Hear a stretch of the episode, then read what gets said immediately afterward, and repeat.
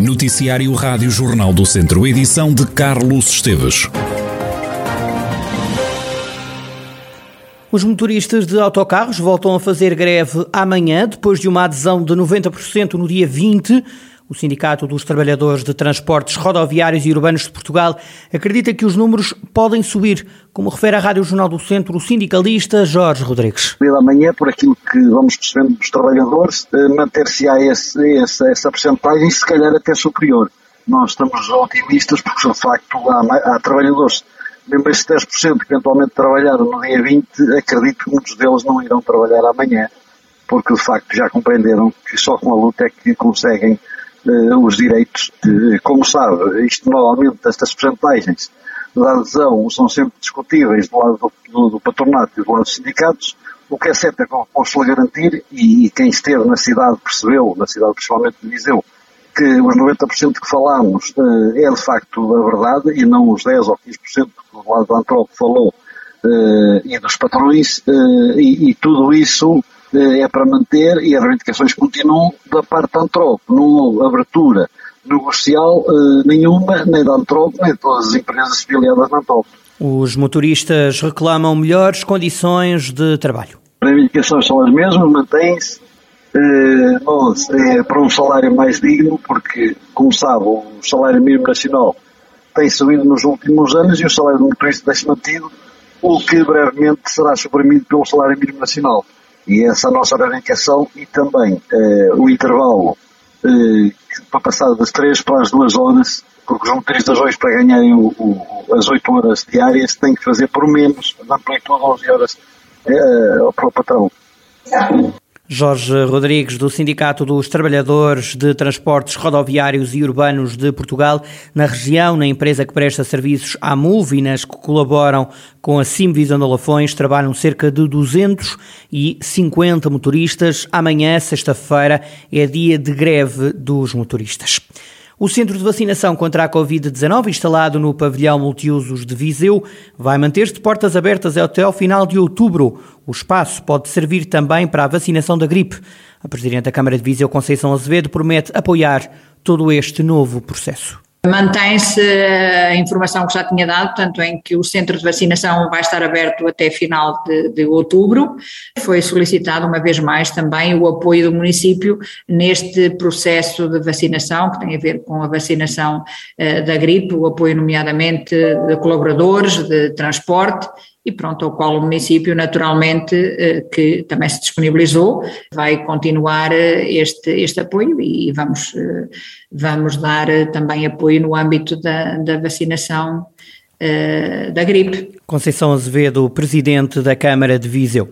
O relatório de avaliação ambiental preliminar do Programa de Prospecção e Pesquisa de Lítio identificou alguns riscos da exploração deste metal em oito potenciais áreas do norte e centro do país, entre os quais no distrito de Viseu. O documento que está agora em consulta pública reconhece ainda que a exploração de lítio, chamado ouro branco, pode ser uma oportunidade para a descarbonização da economia portuguesa. Renata Almeida, do Movimento contra a Mineração Beira Serra, também contesta as conclusões deste relatório e critica a possível exploração de lítio na região. Para nós, este plano de fomento mineiro já estamos a denunciar desde 2019 não faz qualquer sentido. A ideia da descarbonização uh, está de facto a ser uh, fomentada e apresentada como a solução, mas todos nós que fomos, por exemplo, atingidos pelos incêndios dos afetos, sabemos bem que a floresta não está a ser reposta e é um fator fundamental de descarbonização e todo este processo de transição energética e descarbonização, no fundo, está a assentar exatamente nos mesmos moldes de extrativismo e de eh, consumo desmedido e de ideia de crescimento económico crescente que não são sustentáveis nem compatíveis com um planeta que é finito. Renata Almeida alerta para os riscos ambientais que até os estudos podem causar. Temos no próprio relatório indicados que não há nenhuma das zonas que não se sobrepõe a, corredores ecológicos, por exemplo. Temos bacias importantes, no caso de Viseu, uh, Dão, mais uh, para a zona já de Pinhel, Celurico, bacias do Douro também. Uh, portanto, estão aqui várias bacias hidrográficas do Mondego, do Dão, do Douro implicadas. Nesta fase de prospecção já vai haver impactos, que aliás são reconhecidos no relatório, mas isto é um preliminar para a exploração. Renata Almeida garante que o movimento contra a mineração Beira-Serra não vai deixar de dar a sua opinião no processo de consulta pública do Programa de Prospecção e Pesquisa de Lítio. Também Carlos Seixas, natural de Viseu, que é o porta-voz do movimento SOS Serra d'Arga, contesta a extração de lítio em Portugal. A questão da descarbonização e da, da mineração verde são, são palavras absolutamente vazias. Não, não vale a pena estar-se a falar de sustentabilidade sem participação dos cidadãos. Não vale a pena estar a falar de eh, mineração verde quando isso não existe. Qualquer extrativismo, qualquer que seja ele, seja gás, seja petróleo, seja lítio, seja wolframio, seja ouro, seja o que for, tem impactos absolutamente gigantes e não tem nada, absolutamente nada de verde. Na opinião do agricultor, os prejuízos da exploração do lítio são superiores aos ganhos que as regiões até poderiam vir a ter.